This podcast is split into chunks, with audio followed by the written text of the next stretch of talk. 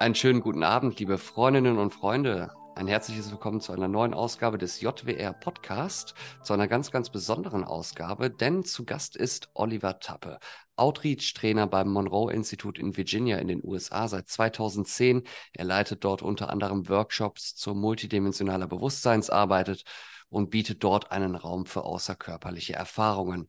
Außerdem ist Oliver Tappe Zertifizierer zertifizierter Yogalehrer und hat Trance Mediumship am Arthur Findlay College studiert und ist ein intuitiver Künstler. Seine persönlichen Erfahrungen teilt er in seinem Buch Unsichtbar. Herzlich willkommen, Oliver. Vielen Dank, dass ich dabei sein darf. Hallo. Ja, hi Oliver, von mir auch. Ähm, vielen Dank, dass du dir die Zeit genommen hast heute. Und Dean hat wirklich super die Biografie äh, runtergeleiert, ne? wie so ein Amateur. Aber es gibt natürlich alles, was da drin steht. Äh, sehr, sehr äh, spannend mit, dem, mit all den Dingen, mit denen du dich beschäftigst. Oliver, die Themen, mit denen du dich befasst, sind für mich gleichermaßen faszinierend und interessant wie, ja, ich würde sagen, nicht greifbar. Und wer weiß, wie ich ticke, der weiß auch, dass ich eher ein Skeptiker bin, der aber allem gegenüber sehr aufgeschlossen ist. Ich halte nichts für unmöglich, bis ich vom Gegenteil überzeugt bin oder überzeugt wurde andersrum sieht es natürlich ganz genauso aus. Also ich bin für wirklich für alles offen und ich finde deine Themen extrem spannend, vor allem weil ich mich selbst auch äh, gerne damit befasse, aber manchmal nicht weiß, was ich darüber denken soll. Und genau deswegen haben wir dich heute hier eingeladen zum, äh, in den JWR-Podcast und äh, lass uns doch mal einige deiner spannenden Themen ähm, besprechen. Anfangen würde ich gerne mit den ja, außerkörperlichen Erfahrungen. Und zwar deswegen, weil ich vor gar nicht allzu langer Zeit selbst etwas erlebt habe, von dem einige denken, dass es sich um eine solche AKE, abgekürzt sagt man, außerkörperliche Erfahrung, ja, gehandelt haben könnte. Und mich interessiert deine Meinung, dazu aber später. Erzähl uns doch mal ähm, für den Anfang, warum eine außerkörperliche Erfahrung, wie viele denken, nicht einfach nur ein komischer Traum ist, sondern etwas ganz Besonderes.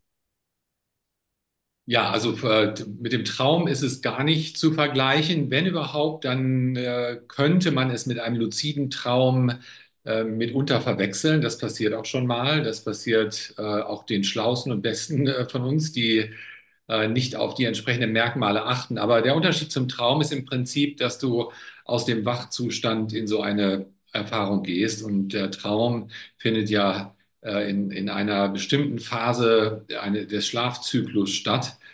Und äh, davon bin ich weit entfernt, wenn ich eine außerkörperliche Erfahrung anstrebe. Es sei denn, sie passiert spontan mitten in der Nacht, was aber eher selten der Fall ist. Mhm. Neben der Absicht, es bewusst zu tun, ähm, was löst denn so eine AKE im Zweifel aus? Vielleicht eine, eine Lebenssituation, ein körperliches äh, Gebrechen oder die Psyche? Was, was kann da der Auslöser sein? Die Auslöser können äh, augenscheinlich ähm, nicht sein. Ne? Es gibt äh, massenhaft Menschen, und das weiß ich aus meiner Arbeit, aus meinen Workshops, weil diese Menschen zu mir kommen und Antworten suchen, weil sie entsprechende Erfahrungen hatten und sich nicht erklären können, warum das passiert ist. Ne, vielleicht müssen wir mal kurz klären, was ist eine außerkörperliche Erfahrung und was fällt in dieses Spektrum rein. Zum einen gibt es ähm, die NATO-Erfahrung, die ähm, immer eine außerkörperliche Erfahrung ist, aber nicht jede außerkörperliche Erfahrung ist auch gleichzeitig eine Nahtoderfahrung. Denn eine Nahtoderfahrung definiert sich in der Regel, ich sage ganz bewusst in der Regel, darüber, dass der physische Körper in eine enorme Stresssituation geraten ist und messbar klinisch tot ist für Sekunden, Minuten. Ähm, und die Menschen in dieser Zeit sehr bewusst erleben, was mit ihnen passiert oder was mit ihrem Bewusstsein passiert, teilweise eben auch äh, bezeugen können, was im Raum äh, passiert, in dem der physische Körper liegt. Aber das ist immer abhängig ähm, davon, wo das Bewusstsein andockt, in dem Moment, wo so eine Erfahrung eben passiert. Aber es gibt auch ein Phänomen, was sich die begleitende Nahtoderfahrung oder die geteilte Nahtoderfahrung nennt. Und da geht es äh, darum, das sind oftmals Menschen, die jemanden begleiten auf dem Weg, äh, ja, auf seinem letzten Weg sozusagen, ob das in der Hospizarbeit ist oder vielleicht auch im ganz privaten Rahmen. Und da kann es passieren, dass ähm, ein Sterbender einen vollkommen gesunden, lebendigen Menschen mitnimmt für eine kurze Weile äh, über eine bestimmte Strecke äh, seiner oder ihrer Reise ins Jenseits. Und ähm, auch das ist äh, unter dem Phänomen außerkörperliche Erfahrungen einzuordnen. Und dann haben wir eben das ganz klassische Bild, was man so aus Filmen, aus der Literatur kennt, äh, wo äh, durch Übung oder auch spontan eine Trennung zwischen, von der äh, von dieser Realität stattfindet in eine andere Realität. Und wenn ich sage andere Realität, dann kann man davon ausgehen, dass es unzählige Realitätsformen gibt, abseits der physischen Realität. Nur wenige davon sind bisher näher erforscht worden. Aber ähm, ja, äh, es kann auch sein, dass jemand das Gefühl hat, er hat eine außerkörperliche Erfahrung, befindet sich in der physischen Realität, weil das Umfeld das widerspiegelt, was er oder sie vielleicht kennt aus dem Alltag. Nur wenn man genau hinsieht in so einer Erfahrung, wird man feststellen, dass eben genau dieses Spiegelbild nicht zu 100% identisch ist. Zum Beispiel, schau mal in den Raum hinter mir, da hängt ein großes Bild an der Wand. Hier ist alles so in, in Weiß- und Beige-Tönen gehalten und in einer solchen außerkörperlichen Erfahrungen, äh, Erfahrung kann es sein, dass dieses Bild an der Wand plötzlich rot ist oder dass da, wo ein Holzfußboden normalerweise zu finden wäre, in der physischen Realität plötzlich Teppichboden ist. Dieses Phänomen äh, ist für mich so zu erklären, dass man eben nicht in der physischen Realität andockt in so einem Moment, sondern in einer Art Substruktur, die vielleicht zu 90 Prozent identisch ist, aber doch auf einer leicht anderen Vibration und damit von anderen Manifestationen behaftet ist. Es ist was, vielleicht. Ja, entschuldige bitte, Dean.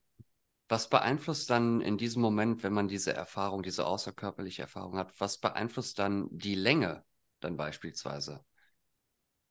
Die Länge kommt darauf, kommt auf der, der Verstand ist äh, in der Regel ähm, das äh, Ding, was die Länge so einer Erfahrung am Ende äh, ausmacht. Wenn der Verstand sich einschaltet, ist so eine Erfahrung sehr schnell vorbei. Das ist auch der Grund, warum Nahtoderfahrungen in der Regel sehr smooth und, und, und, und äh, sehr bewusst ablaufen und sehr stabil, weil der Verstand ausgeschaltet ist.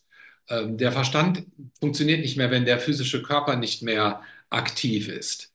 Wenn aber der physische Körper gesund und aktiv ist, dann ist das Ego, der Verstand immer mit im Spiel. Und dann ist es eine Frage von Übung, von Fokussierung, von der Nutzung unterschiedlicher Werkzeuge. Aber die meisten Menschen, die sich mit außerkörperlichen Erfahrungen bewusst beschäftigen und die versuchen bewusst einzuleiten, stellen fest, dass die insbesondere anfangs wenige Sekunden nur zu halten sind, bevor dieser Magnetismus des physischen Körpers wieder greift oder der Magnetismus dieser Realität. Und dann, dann ist es vorbei. Es erfordert schon ein gewisses Training ähm, und, und das richtige Nutzen verschiedener Werkzeuge, um so eine ja, Dauer äh, eben zu erzeugen und einen Datenstrom, der stabil und verlässlich ist. Mhm. Du hast vorhin gesagt, es kann in so einer AKE jetzt, wie du das sagst, das Bild hinter dir, das könnte plötzlich rot sein und das könnte so ein, so ein Anhaltspunkt für dich sein, dass du dich jetzt in so einer AKE befindest. Kann man sagen, was der Grund ist? Oder gibt es Ideen, was der Grund ist, warum es solche, wie, wie kann ich es nennen, Ankerpunkte Punkte gibt, an denen dich oder Orientierungspunkte, an denen du erkennst, ich könnte mich jetzt in so einer außerkörperlichen Erfahrung befinden? Warum ist es so? Ähm, ich schaue immer, wie veränderbar ist die Realität, in der ich gelandet bin. Das ist ein, ein äh, Kriterium, äh, das mir erlaubt, äh, eine außerkörperliche Erfahrung von einem Traum zu unterscheiden, insbesondere von einem luziden Traum in diesem Fall, weil ein luzider Traum ähnliche Erlebensaspekte hat wie eine außerkörperliche Erfahrung, aber die Realität, in der ich mich befinde in einem luziden Traum, ist komplett wandelbar. Das heißt, äh, ich kann mit meiner Fantasie dort zu Werke gehen und kann mir alle möglichen Dinge vorstellen und die manifestieren sich in diesem Traum. Ich kann so einen luziden Traum als Simulation benutzen für bestimmte Lebenssituationen und ein geübter luzider Träumer, der kann so einen Traum immer sagen, mehr oder weniger auf Kommando einnehmen und, und diese Fläche eben als Simulation nutzen, um, ähm, ja, es ist fast wie eine Art Videospiel, sage ich mal, in dem man aber selber der Avatar ist und selber bewusst ist. Bei einer außerkörperlichen Erfahrung ist es so, dass die Umgebung nur sehr bedingt wandelbar ist, wobei es unterschiedliche Realitäten mit unterschiedlichen Grundgesetzen gibt. Und auch da gibt es Umgebungen, in denen Manifestation unmittelbar passiert. Ein Gedanke manifestiert sich sofort. Aber ich kann auch auf Merkmale schauen, wie zum Beispiel meine Hände. Habe ich eine Körperwahrnehmung? Wenn ich eine Körperwahrnehmung habe, ist es für mich ein Indiz, dass ich in einem luziden Traum bin. Der kommt in der Regel mit einer sehr deutlichen Wahrnehmung eines Körpers. Aber wenn ich dann auf meine Hände schaue, dann sehe ich, oh, das sind nicht fünf Finger, sondern vielleicht acht. Oder die Hände sind nicht so groß, sondern so groß. Äh, da ist die, ja, ist die Wahrnehmung oder die Realität, wer weiß, verzerrt. Während in einer außerkörperlichen Erfahrung nur eine Ahnung äh, einer Körperlichkeit da ist. Das heißt ja außerkörperliche Erfahrung. Wenn überhaupt, dann ist es die Ahnung von einem, ja, was allgemeinhin Astralkörper genannt wird. Aber ich persönlich, wenn ich schaue, dann nehme ich keine Arme und Beine wahr. Ich bin quasi wie ein Funke Bewusstsein, der unterwegs ist und da ist keine, keine Körperlichkeit. Und wenn ich, wenn ich fliege, dann sehe ich keine, sehe ich nicht meine Arme in der Luft. Beim luziden Traum habe ich das Gefühl, die Arme sind da, ich kann sie einsetzen ganz bewusst als Steuerungsmittel. Äh, und, und, ja, sind, das sind so kleine Unterschiede, wo man sehen kann, aha, das ist entweder das eine oder das andere. Hat man da in diesem Moment dann die Möglichkeit, wenn du es wie, wie Fliegen dann beschreibst, die Möglichkeit, es zu steuern oder läuft es dann praktisch wie in einem Film ab? Meinst du jetzt im luziden Traum oder in der außerkörperlichen Erfahrung? In der außerkörperlichen Erfahrung. Ähm, in der außerkörperlichen Erfahrung, ähm, ja, ich würde mal sagen, ist, es ist für jeden ein bisschen unterschiedlich. Es gibt sehr klare, sehr starke außerkörperliche Erfahrungen, wo sehr haptisch wahrgenommen wird, auch wenn kein Körper da ist, aber alles übersetzt sich momentös über äh, die Sinne, die uns auch in der Physis bekannt sind. Das heißt, wenn ich fliege, habe ich den Wind um die Ohren. Wenn ich äh, sehe, dann ist es so, als würde ich mit meinen physischen Augen sehen. Ähm, nur wenn ich etwas versuche zu berühren, je nachdem in welcher Realität ich bin, dann hat es nicht die Dichte, die es hier hat.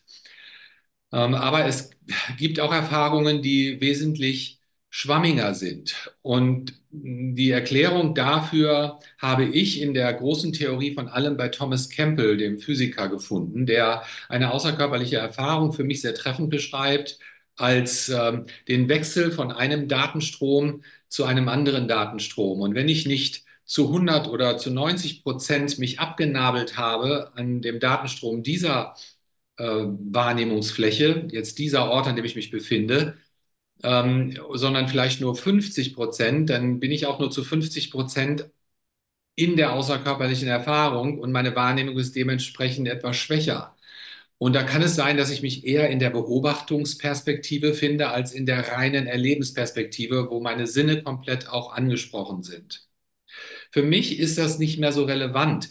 Das Ego will natürlich diese volle Erfahrung. Und ähm, für mich ist am Ende eher wichtig, was für ein Ergebnis erziele ich, wenn ich mich äh, entscheide, ein, auf eine Explorationsreise zu gehen, eine bestimmte Umgebung zu betrachten, zu erforschen, wie auch immer. Ähm, ja, dann ist es ist Intensität nicht ausschlaggebend für mich, sondern eben das, was dabei rauskommt, was ich mitbringe. Mhm.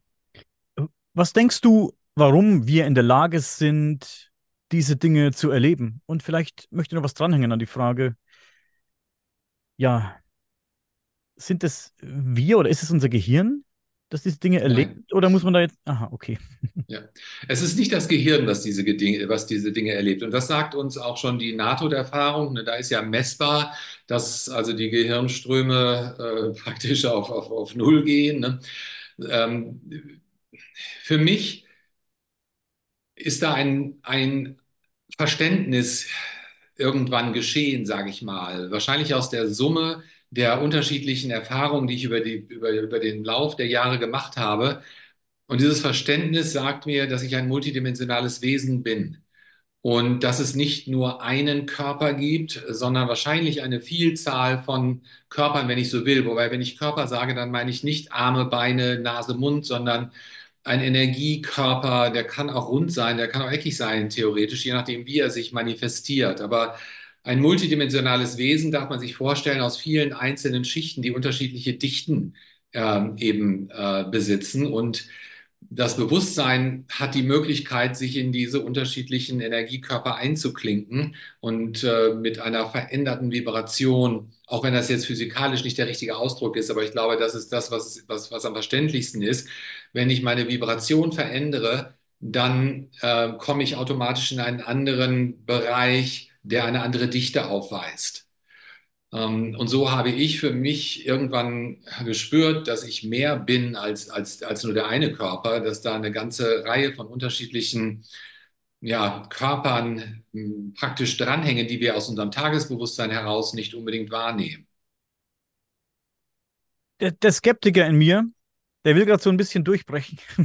und, der, ja. und der, der fühlt sich gerade ein bisschen getriggert von, von dem Wort multidimensionales Wesen oder von den Wörtern multidimensionales Wesen. Ich weiß nicht, ob ihr versteht, wie ich meine.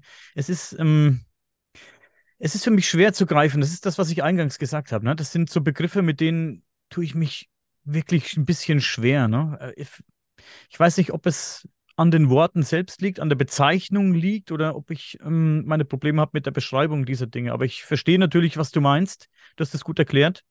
Und ähm, ich, genau wie ich vorhin gesagt habe, schließe natürlich nicht aus, dass das alles wirklich, wirklich so sein kann. Ähm, ja, die Frage, warum passiert das alles? Warum sind wir, warum ist, ist, ist, ist der Mensch überhaupt in der Lage, diese Dinge zu erleben? Das ist natürlich eine spannende Frage, ne?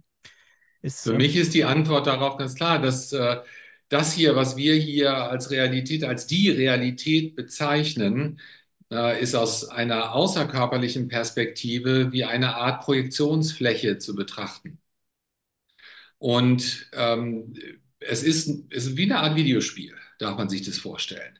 Bewusstsein als solches nutzt unterschiedliche Realitätsformen, unter anderem die irdische hier, um bestimmte Dinge zu lernen, zu begreifen, Prozesse zu erleben, die in anderen Umgebungen nicht erlebbar sind aufgrund der dort herrschenden Gesetzmäßigkeiten.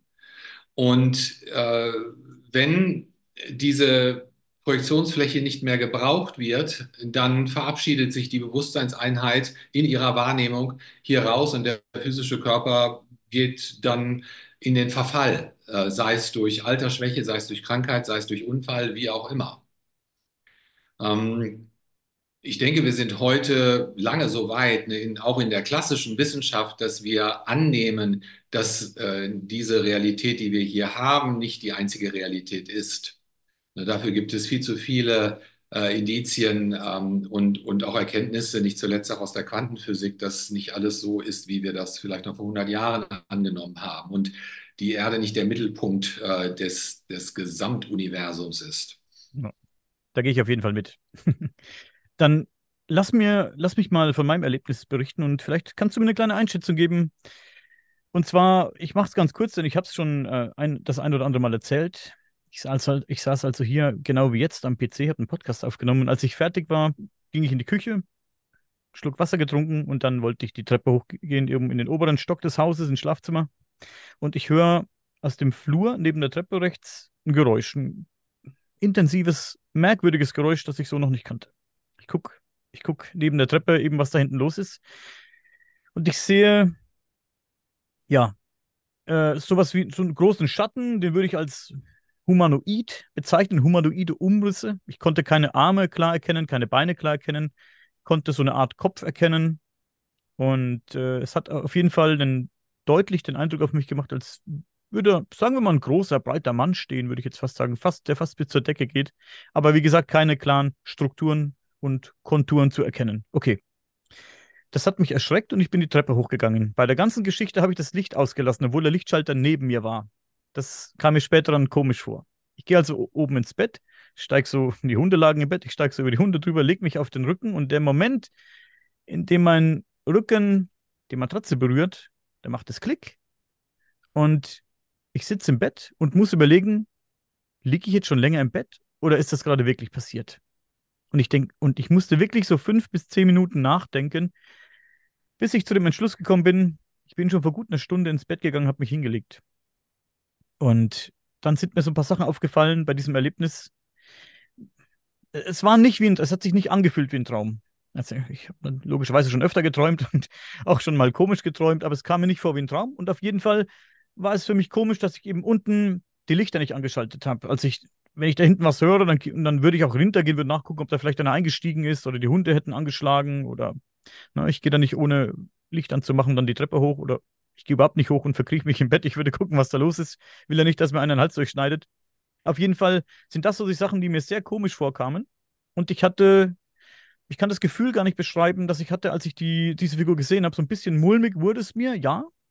Aber ob ich jetzt den Eindruck hatte, dass mir das Ganze irgendwie negativ äh, gesonnen war, würde ich eher beneinen. Wie schätzt du ein, was mir da passiert ist? Am Ende kannst nur du das selber auch festmachen, ne, an, äh, in, in deiner Beobachtung, weil es klingt für mich tatsächlich wie eine außerkörperliche Erfahrung.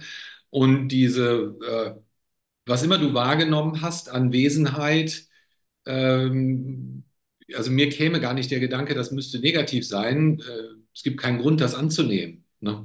Es gibt weit, weitaus mehr äh, nette Wesenheiten, sage ich mal, als, als äh, verwirrte oder verzweifelte Wesenheiten, die uns vielleicht in einer Schwingung äh, begegnen, die wir als böse interpretieren. Aber böse per se habe ich sowieso noch nie erlebt, wenn überhaupt verzweifelt. Aber äh, die Art und Weise, wie du aufgewacht bist, die Art und Weise, wie du es beschreibst, auch mit, den, mit dem Lichtschalter, du warst ja trotzdem in der, in der Lage, zu, klar zu sehen, offenbar. Ne? Das deutet schon auf, auf eine außerkörperliche Erfahrung hin. Mhm. Interessant. Dean, willst du hier noch was hinzufügen? Ansonsten würde ich gerne mal ich hätte gerne noch äh, Fragen zu den Realitäten gestellt. Du hast ganz am Anfang in, in deiner Einleitung zur Erklärung, worum es grundsätzlich auch geht bei den außerkörperlichen Erfahrungen, ja auch angesprochen, dass es mehrere Realitäten gibt und dass bisher allerdings wenig davon erforscht worden ist. Was ist denn bisher davon erforscht worden? Gibt es da etwas, was man darüber berichten kann, damit man eine Vorstellung davon bekommt, was ist denn und ich weiß, dass es vielleicht schwierig ist, aber wir versuchen es mal, eine Forschung zu bekommen, was ist denn vielleicht eine andere Realität, die wir uns vielleicht jetzt vielleicht denken können. Das Jenseits. Was wir als Jenseits betrachten, ist vielleicht das naheliegendste, auch von der Schwingungsfrequenz her.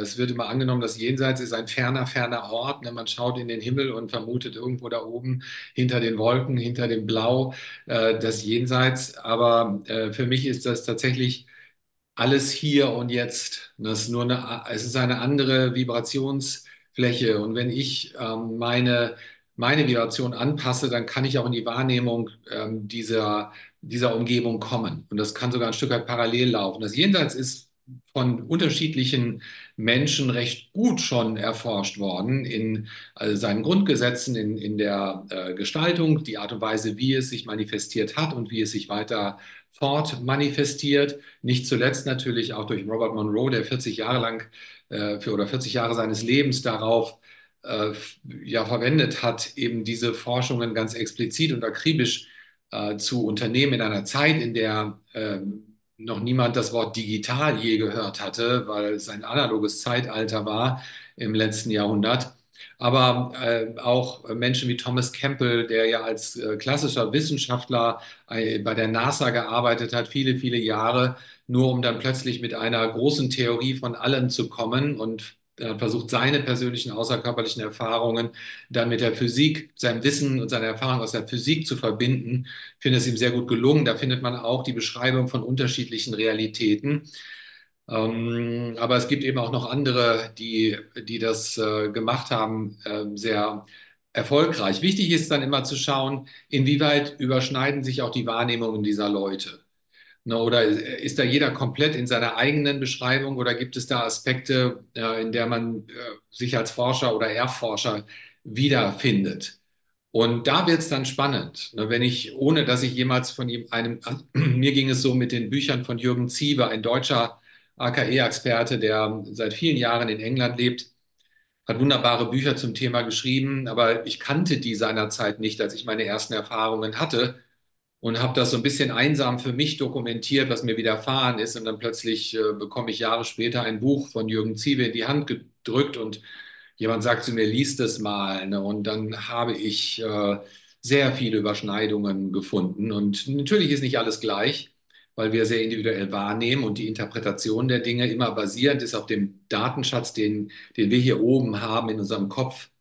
Ne, unser, unser Gehirn kann nichts ausspucken, was nicht schon in irgendeiner Weise vorhanden ist. Es kann die Daten nur neu zusammensetzen.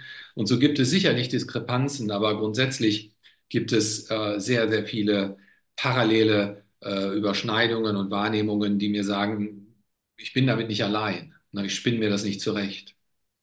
Kannst du da beispielsweise erklären, was das Jenseits als Realität von, ja, von unserer aktuellen unterscheidet? Zumindest diese Überschneidung, die es, die es da flächendeckend vielleicht gibt. Ähm, die, die das Jenseits unterscheidet sich zum Beispiel in der Art und Weise, wie, wie es physikalisch funktioniert. Es gibt keine Schwerkraft, es gibt keine, keine Zeit, keine lineare Zeit, so wie wir sie hier kennen. Wobei meine Beobachtung oder aus meiner Beobachtung da schon auch ein Zeitfaktor herrscht, aber das, eine Art von Zeit, die mein Verstand nicht begreifen kann, weil der Referenzpunkt dafür fehlt.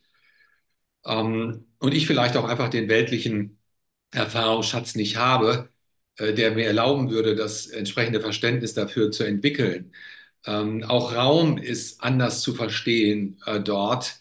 Ähm, äh, es ist äh, eine Umgebung, in der für die Bewohner, so wird es mir immer von deren Seite berichtet, alles sich so anfühlt, wie sie sich auch anfühlen. Ne, so wie wir hier, wenn wir Materie greifen, wenn du jetzt deine Finger auf dein Keyboard legst am Computer, dann hast du das Gefühl, du fasst etwas Festes an. Wenn ich ins Jenseits projiziere, da ist das für mich alles sehr feinstofflich. Für die Bewohner dort aber sagen die, nein, wir sind ja aus dem gleichen Holz geschnitzt sozusagen. Für uns ist das genauso fest wie für euch die Materie da, wo ihr seid. Das ist, ist, ist sehr interessant, aber wir kommen dann eben aus verschiedenen Richtungen. Ich bin immer noch in meiner Übersetzung an den physischen Körper gekoppelt ähm, und muss es in diese Realität irgendwie reinbringen und hier verarbeiten, damit ich es hier weitergeben kann, die Information. Ähm, aber auch der Informationsfluss als solcher dort ist anders. Ich kann jegliche Gestalt annehmen, die ich möchte. Ich bin nicht gebunden an einen Körper. Ich kann sagen, ich möchte heute aussehen wie ein Hund, dann bin ich ein Hund. Und wenn ich sage, ich möchte aussehen wie eine Waschfrau, dann bin ich eine Waschfrau. Das geht hier nicht so einfach. Das ist schon ein bisschen mit Aufwand verbunden. Ja. Und, und wer wohnt im Jenseits? Für mich ist das eine Art Übergangsebene in äh, die nächste Realitätsform, die auch einer ja, Entwicklungsstufe dient, einer Regeneration, eine, in der ab, unabhängig von linearer Zeit eben Aufenthalte möglich sind. Wie lange die dort sind, ist schwer zu sagen, weil man es nicht in lineare Zeit übersetzen kann, aber es ist eben auch nur eine von unterschiedlichen, vielen, vielen unterschiedlichen Realitätsformen. Du hast vorhin einen interessanten Punkt angesprochen, Raum und Zeit. Wir alle haben ja ein Verständnis von Zeit oder von Raum und Zeit. Und bei derart vielen Berichten über außerkörperliche Erfahrungen oder ja, Nahtoderfahrungen könnte man meinen, dass dieses wie könnte man es nennen, traditionelle Konzept von Raum und Zeit bedeutungslos wird oder ist. Ja, würde ich fast sagen. Es ist, ja, es ist bedeutungslos abseits dieser Realität, mhm. ne, die einfach basiert, die einfach nur so funktioniert. Wir können hier nicht ohne Zeit existieren. Uh, unser ganzer Referenzrahmen würde auseinanderbrechen. Es würde heilloses Chaos her herrschen. Stell dir mal vor, es gäbe keine Zeit mehr. Die Bundesbahn wäre doch total aufgeschmissen. Und die, und die Lufthansa ebenso. Ne? Es wäre kein Plan mehr möglich. Yeah.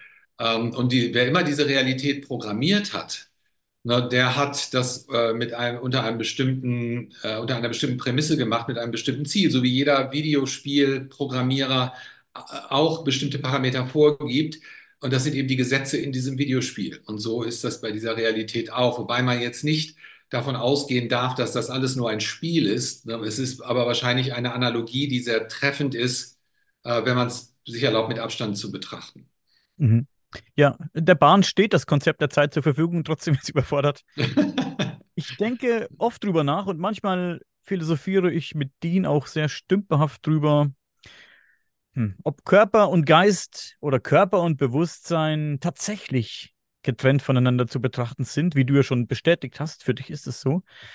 Oder ob dieser wunderschöne Körper am Ende doch genau für dieses Bewusstsein bereitgestellt wurde.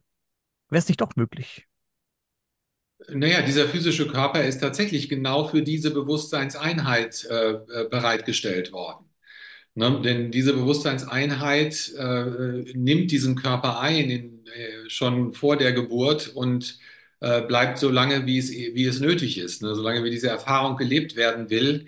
Ähm, und ich denke, da ist eine, eine für uns unfassbare Logistik dahinter aus einer anderen äh, Realität äh, heraus. Ähm, wir haben ja heute unendlich viele Möglichkeiten, ähm, diese Realität zu betrachten und über den Tellerrand hinauszuschauen, wenn man das klassische Mediumship nimmt, ne, Menschen, die mit Jenseitigen kommunizieren. Da ist, ähm, und, und, und unabhängig jetzt davon, ob man tatsächlich mit dem Jenseits kommuniziert oder mit einem Datensatz, der da vielleicht noch übergeblieben ist von, von dieser Bewusstseinseinheit, die die physische Inkarnation beendet hat, nichtsdestotrotz sind da so, so eindeutige Beweise möglich äh, von Seiten eines Mediums, dass man das gar nicht mehr wegrationalisieren kann. Ne, ähnlich wie auch bei den Nahtoderfahrungen. Äh, wenn man sich da ähm, wirklich explizit mit beschäftigt, äh, dann äh, kommen da schon sehr faszinierende Ergebnisse äh, zustande, ne, die also auch, und ich rede jetzt nicht davon, dass man nur Anekdoten eben auswertet, sondern wirklich über Jahrzehnte Tausende und Abertausende Interviews führt, sehr detailliert und das alles dokumentiert. Da gibt es Wissenschaftler, die sich damit beschäftigen oder nichts anderes machen in ihrem Leben, als sich damit zu beschäftigen und äh, da eben auch zu sehr eindeutigen Ergebnissen am Ende kommen. Ähm, ich denke, wir sind aus dem Zeitalter rausgewachsen, ne, wo unsere Glaubenssätze von der, von der Kirche oder von der alten Wissenschaft, wie ich es jetzt mal nennen will, diktiert werden können, weil wir ähm, so viele Indikatoren haben, nicht zuletzt in der Quantenphysik, die uns einfach beweisen jetzt schon, dass unsere Denke sehr veraltet ist, die klassische. Ne? Mhm. Lass uns kurz in die Jenseitsforschung ein bisschen tiefer eintauchen. Ich habe einiges darüber gehört, natürlich, zum Beispiel von Gesa Dröge, die schon ein paar Mal bei uns im Podcast zu Gast war. Ja. Äh, tolle Frau, die ihre speziellen Techniken hat, aber auch von anderen, die verschiedene Dinge anwenden, um zu versuchen, mit dem Jenseits zu kommunizieren ich spreche jetzt nicht diese Ghost Hunter oder paranormalen Ermittlern, obwohl man die natürlich auch mit reinzählen kann, aber da ist mir ein bisschen viel Show dabei oft. Egal, das ist mein subjektives Empfinden. Aber immer wieder fällt mir auf, dass, und das ist, glaube ich, auch der Grund, warum ich an dem Thema so ein bisschen das Interesse verloren habe, dass die Ergebnisse selten, mh, hm, du hast gerade das Gegenteil gesagt, aber für mich als Laie ist es eben so, dass die Ergebnisse selten eindeutig oder stark beweiskräftig sind. Ja, daher die Frage, was dein Forschungsansatz, wenn es um die Jenseitsforschung geht? Ja, wir müssen natürlich die unterschiedlichen ähm, Menschen, die sich damit auseinandergesetzt haben, äh, auch an einen Tisch bringen. Ne? Auch wenn sie vielleicht zum Teil nicht mehr leben, aber deren Arbeit an, mit an den Tisch bringen. Da ist zum einen äh, Robert Monroe, den ich erwähnte, ne, aus de dessen Schule ich äh, letztendlich gekommen bin, der 40 Jahre explizit geforscht hat. Der war nicht nur Erforscher, sondern der war wirklich, er hat das wirklich wissenschaftlich betrieben. Und wenn man diese Ergebnisse nimmt, die, die er mit seinen Probanden über, über die Jahre hinaus erarbeitet hat, und dann nimmt man jemand ganz anderen, ein klassisches Jenseitsmedium, das vielleicht in der spiritistischen Tradition ausgebildet worden ist in England, wo das ja sehr, äh, sehr verbreitet ist. Äh, und dann äh, der eine weiß vom anderen nichts. Ne? Und die, die Art und Weise, wie sie zu ihren Ergebnissen kommen, ist, ist völlig unterschiedlich. Und doch ist da unterm Strich, sind da sehr viele ähm, Überlappungen und Überschneidungen. Ne? Und dann kann man noch Wissenschaftler nehmen, äh, wie Pim van Lommel zum Beispiel, der nichts anderes tut, als sich mit Nahtoderfahrungen auseinanderzusetzen und bringt die Ergebnisse dazu. Und auch da wird man wieder feststellen, das passt auch da rein. Ne? Ähm, wenn ich mir anschaue, wo wir heute sind im Vergleich zu dem, wo wir vor 100 Jahren waren auf diesem Gebiet, ist das ein, ein enormer Fortschritt.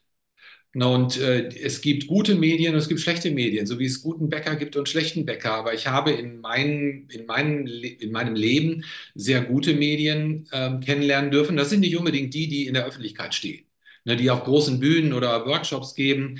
Äh, ich will da niemandem sein Können absprechen, aber oftmals sind die zu finden irgendwo ganz woanders, ne, weit ab von der, von der Öffentlichkeit, die aber mit einer derartigen Präzision arbeiten, die einfach nur umwerfend ist. Und äh, wo, also wenn, wenn, wenn, wenn, ich jemanden begegne, der mich nicht kennt, der nicht weiß, wo ich geboren bin, wo, wo ich gelebt habe, was mein Werdegang ist, und der mir Dinge erzählen kann über meine verstorbenen Verwandten und Freunde, die also so detailliert äh, sind, dass ich selbst manchmal erstmal nachfragen muss, ist das tatsächlich so gewesen? Dann finde ich das finde ich das schon beweiskräftig genug für mich. Also mein, meine alten Glaubenssätze sind alle mal gesprengt worden, aber wir dürfen natürlich nicht vergessen, dass wir eben auch ganz klar eingefärbt worden sind ähm, ich bin in einer Generation aufgewachsen, in der die Kirche wirklich noch das Sagen hatte. Ne? In einer Kleinstadt, in der jeder in den Kindergottesdienst geschickt wurde, das gehörte einfach zum guten Ton. Und das nimmt man sich mit als Mensch. Und das wieder, tja, das bleibt irgendwo. Ne? Wenn man da nicht bewusst aufräumt und sich für, für andere Sichtweisen und Experimente öffnet. Mhm am Ende muss jeder die Erfahrung machen. Und das ist so meine Mission. Ne? Da knüpfe ich an, an, an Robert Monroes Philosophie, der immer sagte, glaubt mir nichts, was ich euch erzähle, sondern geht selber raus und guckt es euch an. Und nur durch so eine direkte Erfahrung kommst du zu einer Wahrheit, zu deiner Wahrheit. Nicht durch das Lesen von Büchern oder durch das Anschauen von Bühnenshows in der, oder, oder Seancen in den Medien irgendwelche Sachen dort vollbringen, ne? Äh, das bleibt trotzdem nur die Erfahrung des Zuschauers. Mhm. Aber wenn du tatsächlich bewusste außerkörperliche Erfahrungen hast oder Begegnungen mit Verstorbenen und eine Kommunikation aufbauen kannst und das lässt sich verifizieren, ähm, dann ist das schon, äh, dann rüttelt das schon an dem Weltbild, was vielleicht noch vorher da war. Was magst du denn gar nicht an der Jenseitsforschung? Was mag ich gar nicht daran? Gibt es da was, hm. was du überhaupt nicht leiden kannst? Naja, ich mag keine Oberflächlichkeit und ich mag keine ähm, jenseits, ich nenne, ich mache den Unterschied zwischen Forscher und Erforscher. Ne, ein Forscher ist wirklich jemand, der nach einem, äh, nach bestimmten grundlegenden Parametern forscht, ne, die von vornherein vorgegeben sind. Jemand wie ich, der nur rausgeht und schaut und das vielleicht für sich aufschreibt, ist kein Forscher. Ich bin dann eher ein Erforscher für mich. Ich erforsche für mich das Jenseits, aber ich bin kein Forscher, ganz sicher nicht. Ähm, und es gibt ähm, leider Schulen, sage ich, nenne ich das jetzt mal, äh, die bestimmten Philosophien folgen und da eben auch recht dogmatisch vorgehen, ob das die Jenseitsforschung ist oder, oder auch angrenzende äh, Phänomene, die einfach sagen, darüber sprechen wir nicht oder diese Fragen sind hier nicht zugelassen oder nicht erwünscht. Ne? Das ist zum Beispiel äh, und da werden jetzt wahrscheinlich viele Zuhörer äh, gleich auf die Barrikaden gehen, aber ich nenne jetzt mal das Arthur Findlay College in England, das die größte Mediumschule der Welt ist, die aber eine sehr limitierende äh, dogmatische Art und Weise haben, die Dinge zu vermitteln. Und da wagt keiner über den Tellerrand hinauszuschauen. Und das finde ich, finde ich ein bisschen schade, dass, und weil es eben einschränkt und statt Wissen äh, produzieren die neue Glaubenssätze, indem sie indoktrinieren und den Studenten nicht erlauben, wirklich in die Erfahrung zu gehen und Fragen zu stellen, die relevant sind. Mhm. Kannst du uns eine grundlegende Definition von einer Nahtoderfahrung geben? Wie, oder wie wird sie typischerweise beschrieben? Uh, das ist ganz, ganz schwierig, weil äh, die äh, Forscher, die sich damit auseinandergesetzt haben, eben bestimmte Mythen und, und Annahmen widerlegt haben. Zum Beispiel äh, wurde, oder wenn man, wenn man äh, sich Bücher über Nahtoderfahrungen anschaut, ne, jeder erlebt das ein bisschen anders. Es ist oftmals, oftmals sage ich jetzt, mit dem Erleben ähm, einer neuen Perspektive, in der die Räumlichkeit betrachtet werden kann, in der der physische Körper liegt Ne, dass das Erleben von einer anderen Perspektive, wie das bei einer klassischen außerkörperlichen Erfahrung auch ist, bevor sich dann eine Art Sog bildet. Und dann wird manchmal ein Tunnel beschrieben. Das heißt, es, es, die Energie verändert sich. Es wird als tunnelartiges Erleben äh, dargestellt. Und dann kommt ein lichtartiges Erleben danach. Und dann kommt eine Klarheit. In der plumpen, ich sage mal, in der sehr plumpen Interpretation heißt das AKE, Tunnel, Licht und dann Jenseits oder Himmel. Na, aber wenn man das äh, ein bisschen näher untersucht, dann stellt man fest, oh, nur sieben Prozent aller Nahtoderfahrenen haben überhaupt ein Tunnelerlebnis. Was machen die anderen? Gehen die um den Tunnel drumherum oder fliegen die drunter? Oder na, dann, dann darf man sich fragen, was ist dieser Tunnel für ein Phänomen? Und wie lässt sich das erklären? Und das ist echt eine spannende Sache, sowas zu versuchen zu ergründen. Das ist gar kein Tunnel für mich, sondern es ist ein, eine Vibrationsangleichung, die eben in unserer Wahrnehmung oder in der Interpretation der Wahrnehmung mit, mit dem Erleben von dem, was wir als Tunnel in Erfahrung haben, einhergeht. Ähnlich wie das Licht, das ist kein Licht so wie eine Lampe, wie man hier hinter mir sieht, sondern das Licht ist auch ähm, eine, ja, eine Angleichung einer Vibration, das Erleben dieser Vibrationsveränderung und unsere Wahrnehmung ist im Prinzip nur komplett überfordert damit und deswegen schaltet es aus, es wird einfach nur hell und erst wenn diese Vibrationsanpassung vollzogen ist, dann kommt wieder Klarheit und dann ist man in einer anderen Umgebung. Und wie kann man daran forschen? Nicht erforschen als Individuum, sondern wie kann man daran forschen, wenn es um diesen Tunnel oder um dieses Licht geht? Indem man äh, die ganz pragmatische und theoretische Forschung von Nahtodforschern nimmt und dann eben die äh, erlebten, ähm, bewussten außerkörperlichen Erfahrungen von Menschen wie Thomas Campbell, Robert Monroe, William Buhlman, Jürgen Ziewe etc.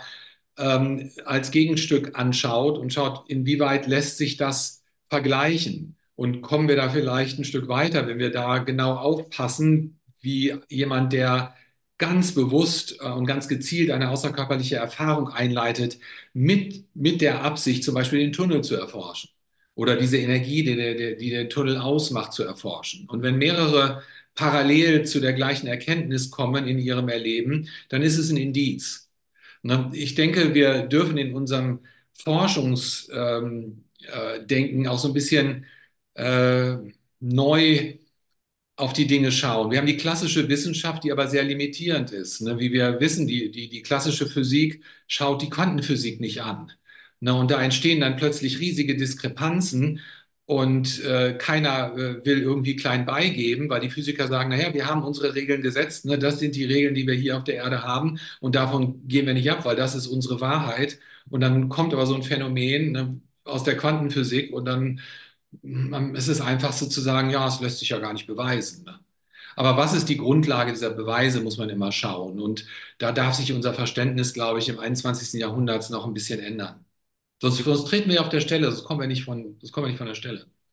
Gibt es etwas oder jemanden, so wie den Sensenmann beispielsweise, der einen in dieser Situation, in der man sich dann befindet, dann noch sozusagen zurückhält, in dem Sinne, dass er sagt, hier, du hast jetzt die Möglichkeit, noch in dieser Realität, die du kennengelernt hast, bis zu dieser, ja, bis zum, bis zu dem Punkt, wo, wo diese Nahtoderfahrung eintritt, Gibt es auch Forschungen oder Berichte darüber, über das, wie wir das immer betiteln mit, dass wir nochmal dem Sensemann von der Schippe gesprungen sind? Also gibt es auch solche Berichte, die, die beispielsweise zwischen diesen äh, Realitäts- oder Dimensionsübergängen, dass es eben da halt, ja, wie es halt so ist, ein, ein Sensemann gibt oder ja. ist das eher etwas Ausgedachtes? Ähm, ich weiß nicht, wo, das, wo der Sensemann seinen Ursprung hat ne, in, der, in, in unserer Historie. Damit habe ich mich nie beschäftigt. Aber es gibt schon ähm, ähm, Entitäten, die, denen wir begegnen, sowohl in außerkörperlichen Erfahrungen als auch bei klassischen Nahtoderfahrungen, wie die Menschen immer wieder berichten. Da war jemand, der hat mich geführt oder hat mich instruiert und hat mir dann am Ende gesagt, du kannst dich jetzt entscheiden, entweder bleibst du oder du gehst wieder zurück. Oder es wird ganz klar gesagt, du gehst wieder zurück. Dies hier war nur ein Blick hinter die Kulissen, damit du dein Leben von hier aus jetzt anders leben kannst und vielleicht was bewegen kannst äh, in, in deiner Realität. Heißt das dann nicht zwangsläufig, dass, wenn diese Aussage zumindest so in den Raum gestellt wird, dass diese Realität, in der wir uns befinden, nicht doch dann die beste ist? Wenn, wenn die Aussage heißt, du hast jetzt die Möglichkeit, das nochmal besser zu machen? Oder geht es da mehr um, um, um eine Chancengebung dann vielleicht nochmal? Ich denke, am Ende geht es um die Evolution der Seele, wenn man das so will. Ne? Was immer wir als, äh, wie, wie immer wir die Seele definieren, das ist dann auch nochmal ein Thema für sich. Aber grundsätzlich, glaube ich, hat jeder eine Ahnung, was, was mit Seele gemeint ist. Ne? Und äh, die Seele sucht sich Erfahrungen, äh, die wiederum etwas in, in Bewegung bringen. Ähm, und die Seele schafft sich unterschiedliche virtuelle Realitäten mit unterschiedlichen Grundgesetzen, wo unterschiedliche Erfahrungen möglich sind. Aus meiner Beobachtung heraus ist die Erde nicht die einzige Inkarnationsfläche, die es gibt. Es gibt viele, viele, viele, viele, ähm, die teilweise sehr, sehr primitiv sind, wo ein vielfältiges Erleben wie, wie hier nicht möglich ist. Ich denke, wir haben hier eine sehr komplexe äh, Realität, ähm, äh, die uns sehr viel Spielraum gibt, in jeglicher Hinsicht, äh, von der höchsten Freude bis zum tiefsten Schmerz, auf allen Ebenen, physisch sowie auch geistig. Das gibt es nicht überall. Das darf man sich dann so vorstellen, da gibt es Inkarnationsebenen, wo man nur eine einzige Sache machen kann äh, und mehr nicht. Ne? Ähm, hier kann man, kann man sich austoben. Hier gibt es also eine Menge, Menge Möglichkeiten, aber es wird auch immer gesagt, es ist die komplexeste und die schmerzhafteste und gleichzeitig aber auch die äh, spannendste aller Inkarnationsflächen. Wie kann ich denn erforschen, ob ich vielleicht schon mal früher, in welcher Art und Weise auch immer, das kannst du wahrscheinlich besser beschreiben als jeder andere von uns gerade hier, wie könnte ich mir denn vorstellen oder zumindest erforschen, erforschen dann in dem Fall ja wirklich, ähm, ob ich schon mal in der Vergangenheit, in welcher Form auch immer, in anderen Realitäten gewesen bin. Gibt es da eine Möglichkeit, das nachzuvollziehen? Weil es wäre ja ein Man kann das über, über sogenannte Rückführungen in, unter Hypnose ein Stück weit erforschen und sich diesem Prozess hingeben, inwieweit ähm, sich das tatsächlich aber übersetzen lässt in, äh, äh ich, ist wirklich ein bisschen fragwürdig. Ne? Also ich zumindest hadere damit. Ein, ein Hypnotiseur, der sich spezialisiert hat auf, auf Regressionstherapien ähm, und, und, und jeden Tag, äh, weiß nicht, vier, fünf Leute in frühere Leben schickt, der sieht das natürlich ein bisschen anders, weil das ist seine Realität, das ist sein Leben, das macht er jeden Tag. Ich aus einer außerkörperlichen Erfahrung heraus beobachte das mit vielen Fragezeichen. Ähm, ich habe auch Rückführungen erlebt und das hat sich für mich sehr eindeutig dargestellt und trotzdem ist da ein Fragezeichen für mich. Ist das tatsächlich mein früheres Leben oder ist das nur ein Datensatz, der sich für mich geöffnet hat, den ich hier erleben darf aus einem bestimmten Grund? Ne? Und mir wurde gesagt, dass äh, mein Erbsenhirn einfach nicht in der Lage ist, die Zusammenhänge, was Reinkarnation ähm, betrifft, äh, wirklich zu begreifen. Dafür bin ich nicht geeignet in diesem Leben.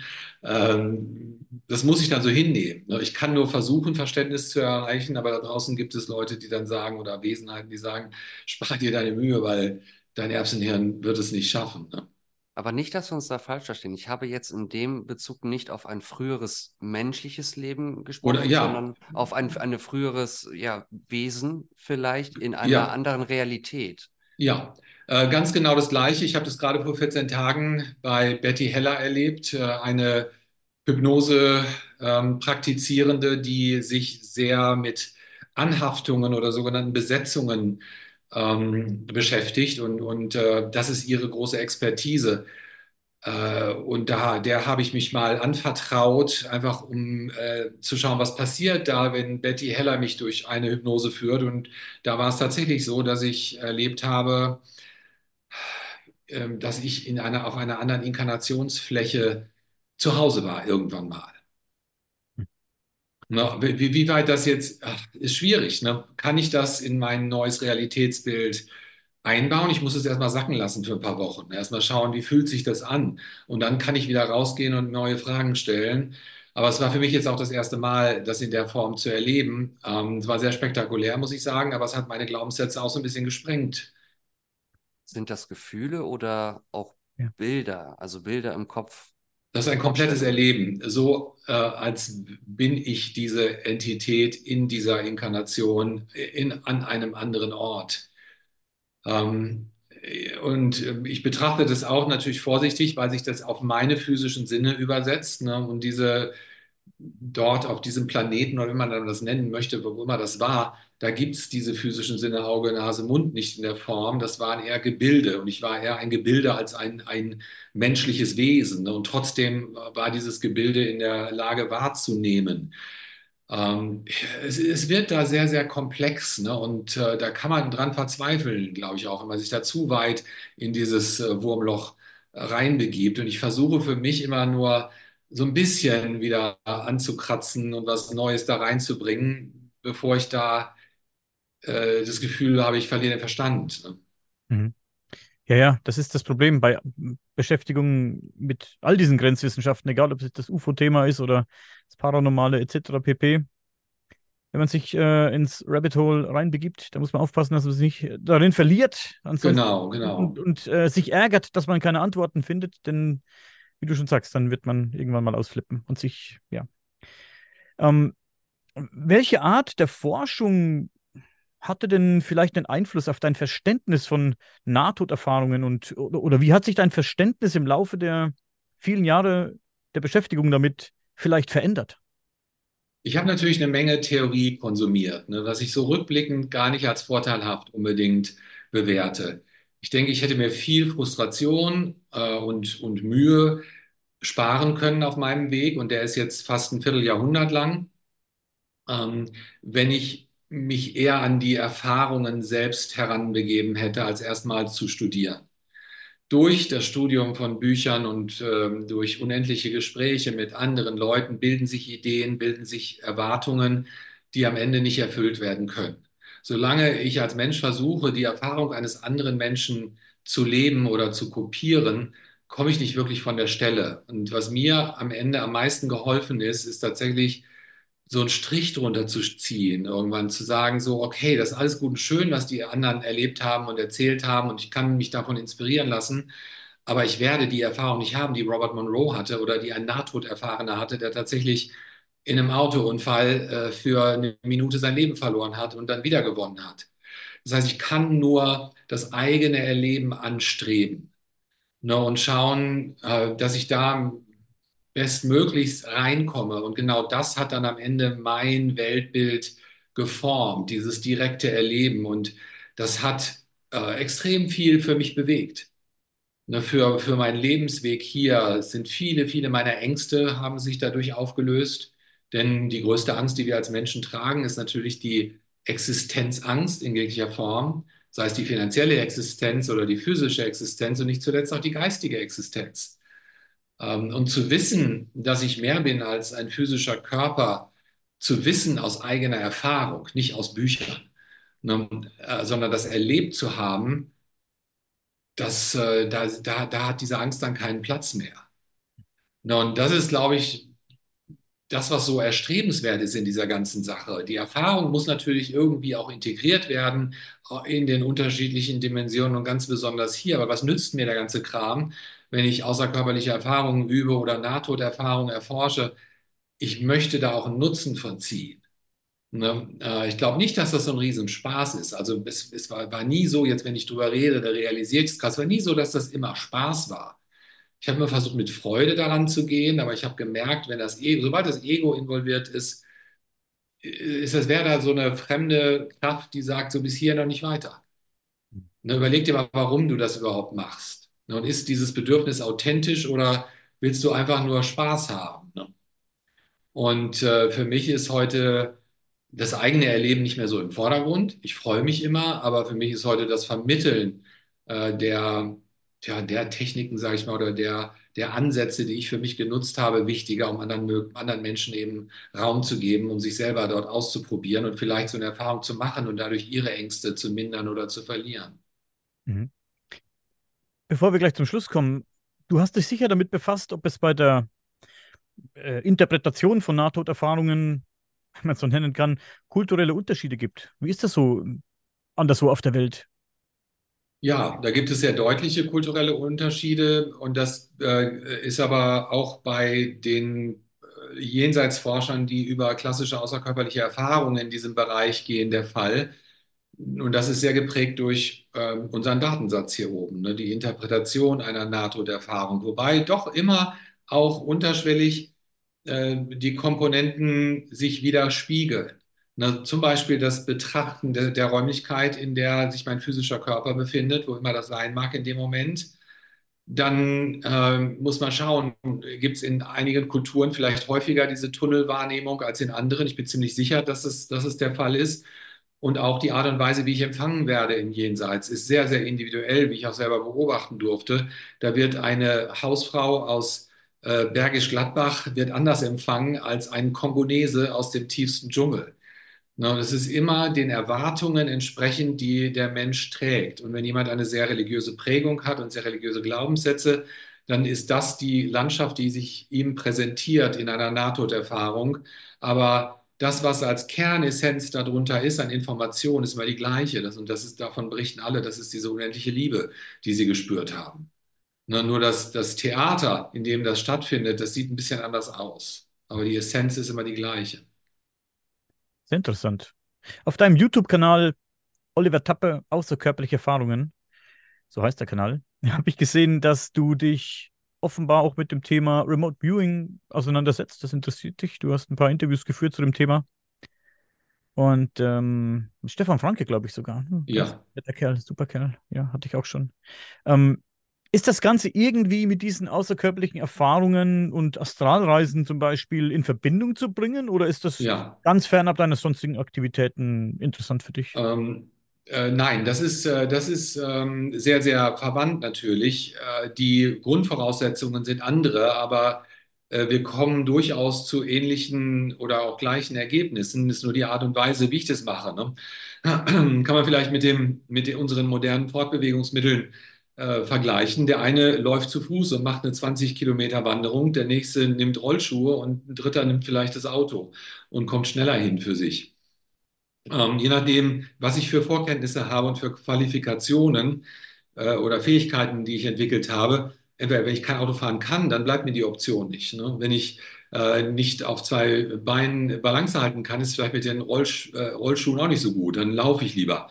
Aber so ist das Remote Viewing eine Modalität in der Erforschung nicht physischer und physischer Phänomene, äh, die man nutzen kann. Ich bin jetzt kein trainierter Remote Viewer, aber ich habe durchaus ähm, sage ich mal, bestimmte Momente, in denen sich diese Fähigkeit für mich öffnet, äh, weil es einfach sehr, sehr verwandt ist. Ne? Aber äh, Stefan Franke ist jemand, der geht nach einem sehr klaren Prozess vor. Ne? Der hat einzelne Schritte, die er durchläuft, die immer wieder auch zeigen, das Ergebnis ähm, hat, äh, ist stimmig ne? und ist nachweisbar. Ähm, aber wir haben durchaus auch sehr viele gemeinsame Wahrnehmungen, wenn es um die Erforschung nicht physischer Ziele geht. Man kann beim Remote Viewing sowohl physische Ziele ähm, nehmen als auch nicht physische Ziele. Sehr, sehr spannend. Remote Viewing ist wirklich ein super spannendes Thema, ja. Ich hoffe, dass er mit äh, Stefan Franke noch das ein oder andere Gespräch führen darf. Das ähm, war was, was ich früher gar nicht so, auch überhaupt nicht greifen konnte. Ne? Aber als er mir das dann erklärt hat und wir haben dann auch so ein bisschen Versuche gemacht, ich habe mir da so ein Ja, Blatt Papier hingelegt und wir haben dann, Stefan und ich haben da so ein bisschen ein paar Punkte abgearbeitet und dann wurde mir klar, hey, wie das funktioniert, so ein bisschen habe ich es dann verstanden und gedacht, Mensch, das kann wirklich funktionieren, habe ich mir gedacht. Faszinierend. ja, und das ist gerade für Menschen, die den Zweifler sehr bei sich haben. Ähm, und es gibt immer mal Menschen, das passiert nicht häufig, aber ich hatte jetzt gerade jemanden in meinem Workshop, der einfach mit meiner Methode äh, nicht, ich sag mal, meine Methode und seine Wahrnehmung war nicht kompatibel. Ne? Und äh, wo ich dann im, auf dem Rückweg gestern von meinem Workshop gedacht habe, hm, für den wäre tatsächlich Remote Viewing äh, eine Option. Denn das ist wirklich was für Pragmatiker. Da hat man eine Schritt-für-Schritt-Möglichkeit, ohne dass man den Körper verlassen muss oder sich Gedanken über das Realitätsbild machen muss. Man hat eine sehr klare, deutliche Methode, basierend auf einem Protokoll und kommt zu Ergebnissen. Und da steht dann entweder richtig oder falsch darunter. Und das kann schon mal ein Riesenschritt sein in der Erforschung des Bewusstseins, ne? wenn man, wenn man diesen Zweifel ein Stückchen weit äh, klein kriegen kann. Ja. Vielen Dank auf jeden Fall, Oliver. Dean, hast du noch was hinzuzufügen? Wo kommen alle multidimensionalen Wesen her?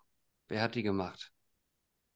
Das bleibt das groß, das bleibt die große Frage. Ne? Thomas Campbell, der wirklich also die allumfassendste Theorie bisher aufgestellt hat von allen lebenden, in unserer Realität lebenden Wesen, ähm, sagt sehr treffend, wir müssen, äh, es heißt ja, der, sein Buch heißt äh, My Big Toe, My Big Theory of Everything. Und diese große Theorie von allem, wie das Wort Theorie sagt, beginnt mit einer Annahme. Ohne Annahme keine Theorie. Ne? Und dann kann man versuchen, auf dem Weg in dieser Theorie diese Annahme irgendwie zu bestätigen. Und da ist die Annahme eben gewesen, dass es ein unabhängiges äh, Phänomen gibt, was er Bewusstsein nennt, das große Bewusstsein. Und in der Religion würde man es vielleicht mit der göttlichen Energie übersetzen und in anderen Philosophien vielleicht mit etwas anderem, aber dass das tatsächlich der Stoff äh, ist, aus dem alles letztendlich besteht äh, und was sich in einem konstanten Prozess der Evolution befindet. Und daraus sind wir eben ein Produkt aus vielen, vielen Milliarden von Produkten. Hm. Wenn ein, das Thema hatten wir auch schon mal gehabt, Daniel, wenn ein Mensch geboren wird, ähm, stirbt er nicht zwangsläufig irgendwo ein oder ein anderer Körper stirbt er nicht zwangsläufig, wenn ein neuer Körper geboren wird. Und dieser neue Körper, wenn es ein Mensch ist oder lass es vielleicht auch ein Tier sein, der bekommt ja dieses Bewusstsein ja in sich eingebläut. Und ich hatte mit Daniel schon sehr oft darüber diskutiert, ne, ab wann das, ab wann dieser Funke reingeht in, in dieses ja, Stück Fleisch mit Knochen, um das mal ganz, ganz weit runterzubrechen. Ähm, würden denn oder werden denn theoretisch gesehen, weil jetzt ist es ja so, es werden tendenziell gerade aktuell weltweit gesehen, werden es ja immer mehr Menschen. Aktuell ist es ja, ja noch so. Ähm, das heißt, jeder neue Mensch, der geboren wird, muss ja diesen, diesen Funken oder diese Seele, wie auch immer man das bezeichnen mag oder wie auch immer man das auch überhaupt erstmal definieren mag, muss ja rein, damit dieser Mensch auch überhaupt lebt. Wie entstehen denn dann beispielsweise, oder was ist der Hintergrund? Also wie kann das denn sein? Oder gibt es dann vielleicht doch keine Limitation bei, bei diesen Wesen, was, was du bist, was ich bin, ja in, in diesem größeren Sinne ja auch? Das ist ja die Frage, die ich mir da stelle. Also da muss es ja irgendwo dann so, sozusagen, ja, eine Geburtsstation vielleicht geben, auch für Wesen, um eben zu ermöglichen, dass dieser Körper, der jetzt durch zwei Menschen entstanden ist, die sich lieb gehabt haben, dass da natürlich eine Seele oder wie auch immer natürlich da reinkommt ist das nicht ein wahnsinnig interessantes Thema für dich persönlich vielleicht auch, ne? also das zu verstehen. Also wie kann denn da, da was Neues dazu kommen? Etwas Neues, was dann ja das Leben sozusagen körperlich in unserer Dimension ermöglicht? Also ich äh, beobachte das äh, in einer außerkörperlichen Erfahrung und nehme wahr, dass dort, ähm, und ich nutze jetzt mal Thomas Campbells äh, Vokabular, Gewahrseins, individuelle Gewahrseinseinheiten aus einer Bewusstseins Einheit herauskommen. Und diese Bewusstseinseinheit wäre vielleicht als Seele zu, zu begreifen, die aber nicht, äh, und, und, und äh, ich sage jetzt mal ganz bewusst, eine Seele inkarniert nicht komplett in einen Körper, sondern eine Seele besteht aus sehr, sehr vielen einzelnen Bewusstseinseinheiten und, und hat die Wahl eben zu sagen, okay, wir schicken mal jetzt äh, die Menge an Bewusstseinseinheiten in die und die, in das und das Embryo und dann wird daraus ein Mensch geboren. Ich könnte mir vorstellen, dass die Anzahl der Bewusstseinseinheiten, die hier äh, dann inkarnieren, vielleicht auch eine Relevanz haben, was die Entwicklung dieser, dieses Menschen angeht. Ne? Das ist jetzt aber einfach hypothetisch, ne? wo, ich, fällt mir jetzt gerade so ein, ich denke, ah, wenn die Seele nur eine Bewusstseinseinheit schickt, dann wird es vielleicht nur ein Wurm. Ne? Und wenn die Seele sagt, okay, wir nehmen mal zehn Bewusstseinseinheiten, dann wird es vielleicht ähm, äh, ein Mensch. Und wenn er noch mehr hat, wird es vielleicht sogar ein intelligenter Mensch. Ne? Keine Ahnung. Das ist jetzt so ein bisschen äh, äh, weit hergeholt, aber meine Beobachtung ist tatsächlich, dass eine Seele aus sehr, sehr, sehr, sehr vielen Bewusstseinseinheiten besteht und ähm, eben äh, der Raum hier langsam eng wird. Und das ist eine sehr begehrte Inkarnationsfläche und deshalb auch eine sehr bedrohte Inkarnationsfläche. Wenn wir es als virtuelle Realität betrachten am Ende, dann ist es gar nicht so relevant. Aus unserer Perspektive schon, aber nicht aus der Perspektive der Seele, ob die Erde überlebt oder nicht überlebt, weil es so viele andere Inkarnationsflächen gibt. Und wahrscheinlich kann man auch wieder was Neues programmieren und sagen, okay, wir wissen ja, wie wir die Erde programmiert haben, fangen wir aber von vorne an ne? und äh, machen es vielleicht ein bisschen anders oder ein bisschen besser. Äh, wer weiß. Ich denke, Dean hat maximal eine Bewusstseinseinheit. Ich möchte noch, ich, ich weiß, ich habe schon das Ende angekündigt, Leute, aber ich, ähm, mir fällt gerade noch etwas ein, das habe ich mir auch noch notiert hier auf meinem Schmierzettel. Und das ist ein Thema, das mich eigentlich immer nicht so gejuckt hat. Ich weiß gar nicht warum, obwohl es, denke ich, sehr spannend ist, aber da, ich hielt das immer ein bisschen für esoterischen Blabla. Also entschuldigt, Leute, jeder, der sich damit beschäftigt, ist nicht böse gemeint. Ich bin, ich bin halt leider so. Aber es ist doch ganz spannend, denke ich, spannendes Thema. Und zwar ist es, ähm, ja, es war diese Tierkommunikation, mit der ich gar nichts anfangen konnte. Ne? Das also, ist echt witzig, ja. Ja, bitte. Also es ist witzig, dass du das jetzt hier bringst, weil ich hätte es fast ausgesprochen, weil ich so einen Psychic Moment hatte. Es ist interessanterweise ein Thema, was in den letzten Wochen für mich sehr, sehr akut geworden ist, aus persönlichen Gründen. Und ich habe mich gerade vor zwei Tagen entschlossen, tatsächlich auch eine Ausbildung zu machen, hm. äh, weil es mich absolut fasziniert mich hat es nie interessiert, ne, aber ich habe jetzt einfach ein paar Momente gehabt, wo sich da was offenbart hat für mich mit meinem Hund, wo ich denke, das möchte ich näher erforschen. Und ähm, ich weiß, theoretisch es funktioniert, weil ich eine Tierkommunikatorin mehrfach schon eingesetzt habe. äh, um, um, um die, die Lebenssituation meines Hundes eben besser ähm, zu verstehen. Ähm, und das hat sehr, sehr gut funktioniert. Äh, und äh, seit einigen Wochen ist es so, dass ich so diesen Drang verspüre. Und vorgestern habe ich den Beschluss gefasst, ich werde mich jetzt selber ausbilden lassen. Oh, okay. Ähm, Ja. Dean will was sagen, sorry. Also haltet das jetzt mal für einen großen Zufall. Also ich bin ja in diesen ganzen Themen nicht drin, aber ich dachte auch bei der Abmoderation, ich wollte dich fragen, Oliver, jetzt mal ein ganz kurzes Statement, nur so ein Spoiler, ne? Alles das, worüber wir jetzt gesprochen haben, gibt es es auch bei Tieren. Ja. Das ist das, was ich, woran ich auch gedacht habe. So, und jetzt haben jetzt drei Männer über Tiere nachgedacht. In diesem Kontext ist es nicht schlimm, das so zu sagen. Da kann doch auch was hinterstecken, oder? Ja, sicher. Ich denke, das sind Inspirationen, die hier gerade einmal so im, im Kreis gewandert sind. Aber um, Dean, um deine Frage kurz zu beantworten, ich denke, es gibt bei Tieren unterschiedliche, ähm, ah, es ist schwierig zu beschreiben. Ich sage mal Bewusstseinsqualitäten. Wenn wir uns äh, Schwärme angucken von Vögeln beispielsweise oder auch Ameisenvölker, da ist sehr deutlich ein kollektives Bewusstsein am Werk. Und die einzelne Ameise hat nicht unbedingt die Relevanz wie der, wie ein einzelner Mensch im Kontext unserer Realität. Und da kommt für mich wieder der Gedanke, ah, die Ameise hat vielleicht nur eine Bewusstseinseinheit und der Mensch hat vielleicht auch 500 oder so. Ne? Ähm, aber äh, desto, wir füttern unsere Tiere, unsere Haustiere mit Liebe. Liebe ist irgendwie da, das Benzin im Tank von Bewusstsein. Äh, und äh, wenn mehr Liebe gegeben wird, dann verringert sich die Entropie, zum Beispiel auch bei einem Hund. Und ich, meine Beobachtung und, und daraus resultierende Vermutung ist, ähm, dass sich das Bewusstsein eines Tieres auch sehr weit entwickeln kann. Ne, und dann äh, vielleicht sogar als etwas anderes äh, inkarnieren kann irgendwann als ein Hund.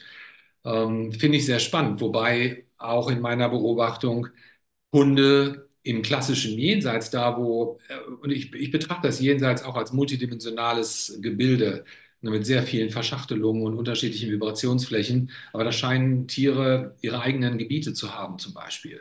Und nicht das Bedürfnis zu haben, ständig mit Menschen zu sein, auch wenn es früher Haustiere waren. Aber, aber das ist nicht in der Vorstellung wie, also wenn wir jetzt beim Jenseits wieder mal ankommen, und es ist so interessant, wir können nicht einfach abbrechen, Daniel. Schäm dich, dass du hier Schluss machen möchtest.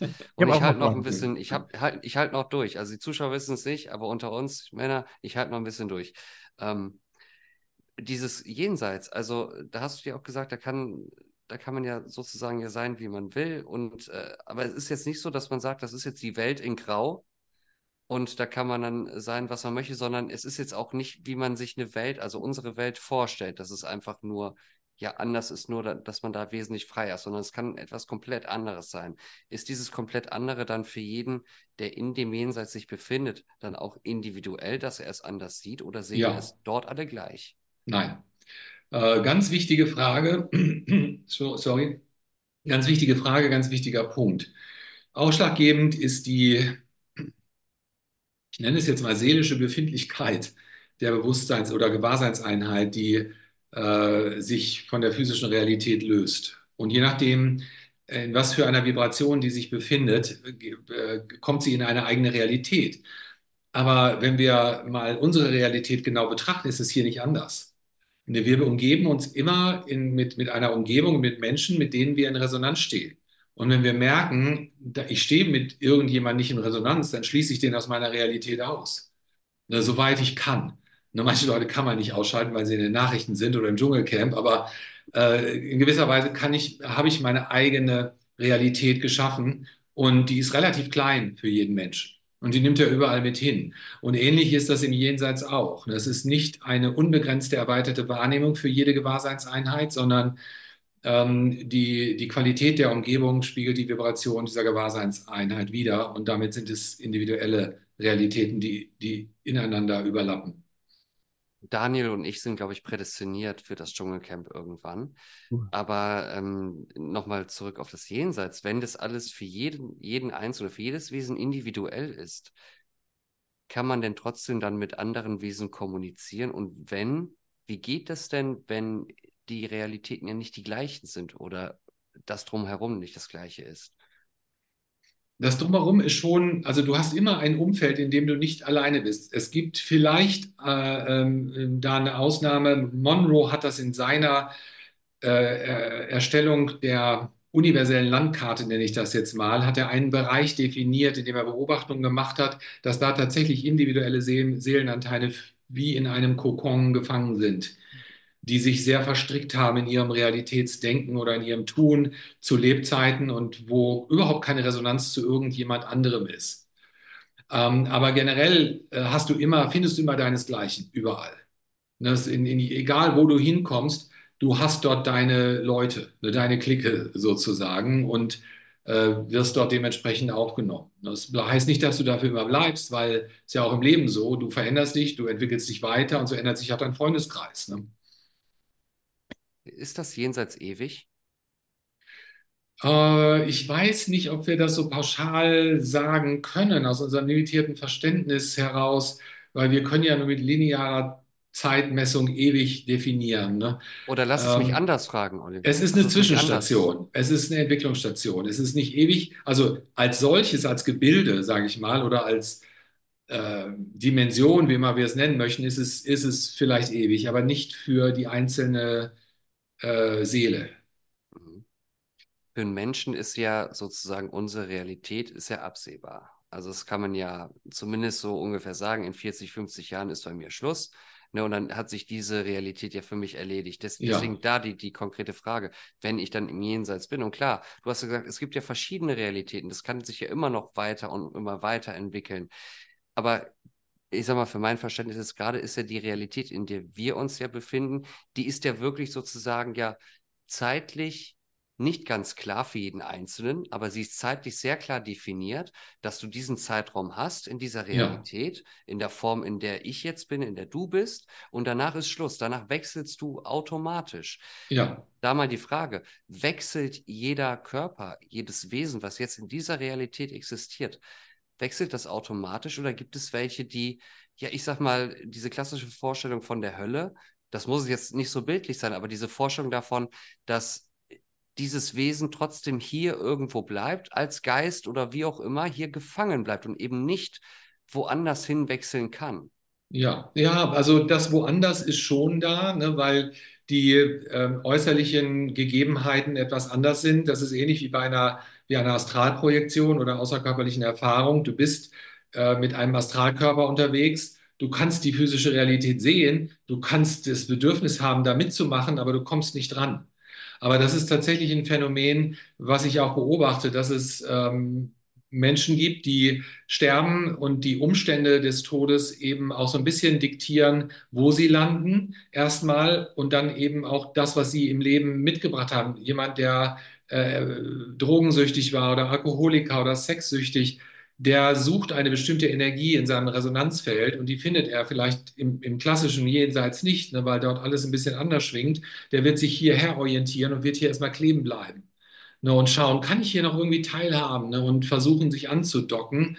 Ähm, und ich hatte vorhin den Namen Betty Heller erwähnt, die sich genau mit solchen Seelenanteilen ähm, äh, eben beschäftigt und schaut, äh, was verursachen die bei uns?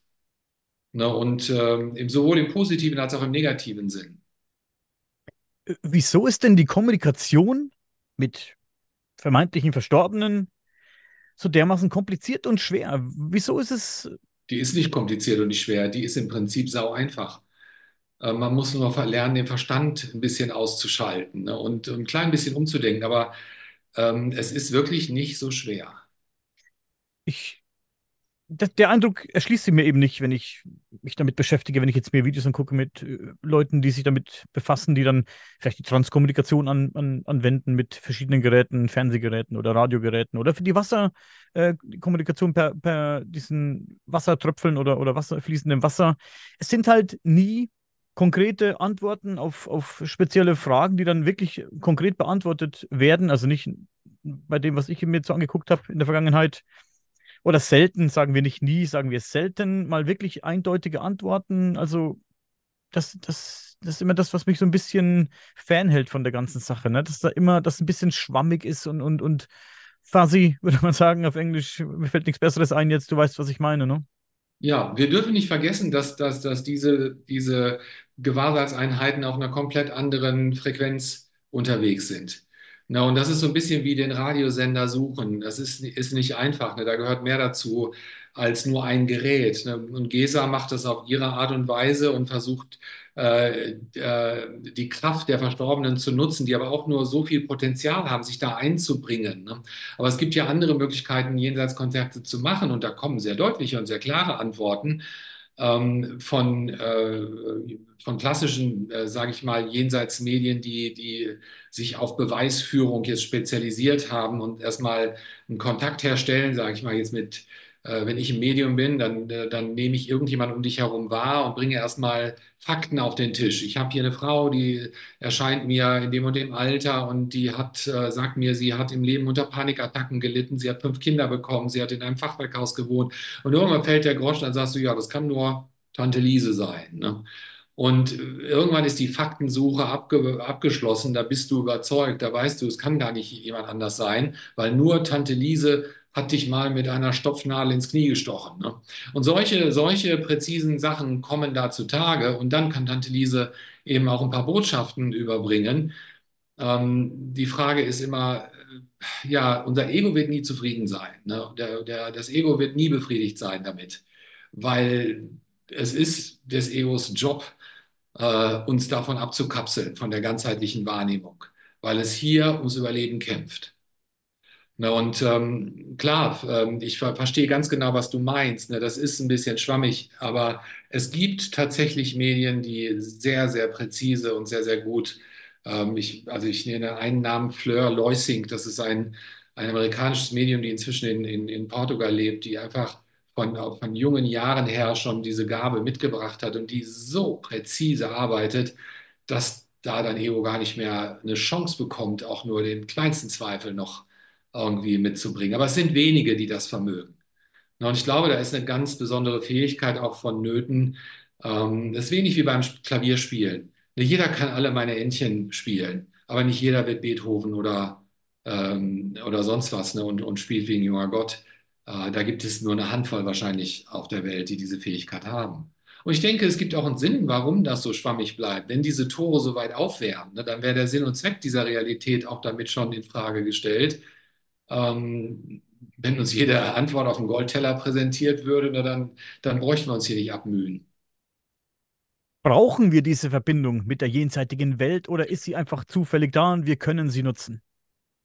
Das ist eine super gute Frage, die ich mir auch immer wieder stelle, ne? weil ich werde oftmals gefragt von Leuten, warum machst du das eigentlich alles? Ne? Das ist doch totale Zeitverschwendung. Du könntest doch auf der Schlittschuhbar sein oder am, am Glühweinstand. Ne? Und, und, und, stattdessen sitze ich hier mit euch ne? und diskutiere diese, diese Themen. Ähm, es ist einfach ein Ruf. Ne? Und äh, ich glaube, wir können da schon in gewisser Weise Erkenntnisse ziehen und auch Hilfestellungen äh, bekommen. Und sei es nur im Sinne der Erhaltung dieser Realität, indem durch mangelnde Angst oder schwindende Angst ähm, ja, weniger Entropie äh, erzeugt wird oder, oder sogar äh, Entropie verringert werden kann. Wir sind mit unserer Realität hier so ein bisschen auf der Kippe, ne, mit dem, wo das hingeht. Und am Ende, im großen Kontext von allen, äh, stell dir vor, das ist ein Universum mit 60.000 Planeten. Ne? Wie wichtig ist es da, dass diese hier nur die Stärksten überleben? Ne? So ist das in jedem Organismus, so ist das im menschlichen Körper und das spiegelt sich auch bis dahin weiter. Wenn eine Realitätsform nicht stark genug ist, dann wird sie irgendwann einfach nicht mehr dienlich sein und dann macht es Boom und weg ist sie. Ich möchte meine Frage nochmal konkretisieren. Glaubst du, dass diese Jenseitsforschung unterstützt werden sollte? Sagen wir jetzt ja. Sag einfach mal von Start, wie die UFO-Forschung jetzt in Amerika unterstützt wird mit Millionen oder Milliarden von Dollar. Ist es, ist es nötig, wird uns diese Jenseitsforschung, die Beschäftigung und die Erforschung und Forschung an diesen Themen, wird die uns äh, oder wird die der Menschheit einen großen Dienst erweisen, wenn man sie mit zur Hilfenahme von sehr viel Geld vielleicht viel intensiver erforschen kann? Haben wir wirklich einen Nutzen, den wir daraus ziehen können? Ja, einen totalen Nutzen. Wie ich sagte, unser, unsere, unsere äh, Problematik hier in dieser Realität sind die Glaubenskriege. Und es geht ja am Ende immer darum, was die Menschen glauben und darüber kriegen sie sich in die Haare. Ne? Und äh, wenn jeder Mensch auf diesem Planeten eine außerkörperliche Erfahrung hätte, auch wenn es nur für zwei Minuten wäre, dann gäbe es das nicht. Dann wäre, dann, dann wäre da eine Einsicht und eine Erkenntnis, dass das alles so banal ist, sich über Glaubenssätze zu, zu streiten, weil am Ende steht für alle genau das Gleiche im, im, im Raum. Ne? Ähm, und äh, wenn das passieren würde, und äh, ich denke, wenn man das Geld statt in die Rüstung, in die Bewusstseinserforschung oder Bewusstseinsforschung stecken würde und, und mehr Menschen die Möglichkeit einräumen würde, solche Erfahrungen zu machen, dann sähe das hier ganz schnell auch sehr viel schöner aus. Mhm. Eins noch, dann übergebe ich an Dean. Reden wir kurz über Fähigkeiten wie Telekinese, Telepathie, ähm, was es sonst noch alles gibt in vielleicht, vielleicht äh, Hellsichtigkeit, vielleicht äh, Leute, die von sich sagen, ich bin eine Art Seher. Wie sagt man da noch? Du weißt, was ich meine? Ja, ein Remote Viewer ist ein Seher. Ne? Ja, Der, genau, ja. ein bisschen, ja, genau, könnte man sagen, du hast recht. Sind diese Dinge denn auch mit den Dingen, mit denen du dich beschäftigst, verknüpft, deiner Ansicht nach? Gehören die dazu? Gehören die rein in das Paket? Äh, ist es verbunden miteinander? Alles ist miteinander verbunden. Eine ähm, Hellsichtigkeit ist sehr, sehr äh, nützlich für beim Üben von außerkörperlichen Erfahrungen. Ne? Weil die Hellsinne muss man trainieren, weil die physischen Sinne nicht zur Verfügung stehen. Und wenn du verkümmerte Hellsinne hast, dann kannst du noch so eine, ja, dann kannst du noch so weit draußen sein, äh, aber du wirst nicht in der Lage sein, deine Wahrnehmung adäquat zu steuern ne? und aufzunehmen. Ähm, das ist auch immer das, was ich in meinen Workshops in den Vordergrund stelle. Erstmal die, die Hellsinne ähm, ja, für sich zu testen und zu schauen. Ne? Und äh, da, da, das hängt alles total miteinander zusammen. Ne? Da gibt es keine Trennung. Es sind unterschiedliche Modalitäten für unterschiedliche Arten, ähm, ähnlich wie ich das mit den Fahrzeugen beschrieben habe. Ne? Es gibt da verschiedene Möglichkeiten, aber alle Wege führen nach Rom am Ende. Hm, ja, ich will das noch ganz random hier reinwerfen, Leute. Ich habe im Laufe des Gesprächs so realisiert, dass mich, dass meine, meine, mein Interesse an diesen Dingen ja angefangen hat, dass es damit angefangen hat, dass ich mal als in meiner Jugend den Film Flatliner, Flatliners geguckt habe. Den kennt ihr bestimmt auch noch. Ja. Also ich kann glaub, mich sehr gut daran erinnern. Ah, wirklich ein super Film. Den habe ich letztens erst dran gedacht. Den muss ich mal wieder gucken. Also das, das hat mich, glaube ich, ein bisschen so äh, gefuchst, nachdem ich den Film geguckt habe, was da wohl, was da wohl alles passiert, nachdem du stirbst. Ne? Die haben sich ja da künstlich äh, getötet, könnte man sagen, und wieder zurückgeholt. Das ist, ähm, ja, das war damals ein bisschen erschreckend für mich, aber wenn man so ein bisschen später drüber nachdenkt, hm, die haben auch geforscht. Gar nicht so abwegig. Gar nicht so abwegig, ne? aber ja, war jetzt random, sorry. Dean. Letzte Frage meinerseits. Und ich glaube, die Frage kann man, glaube ich, nicht in zwei, drei Sätzen beantworten. Deswegen feuerfrei, je nachdem, wie du dich fühlst, Oliver. Wir reden ja immer über Aliens, über Außerirdische, die vielleicht hier runterkommen können oder vielleicht gibt es ein mögliches Leben da außerhalb.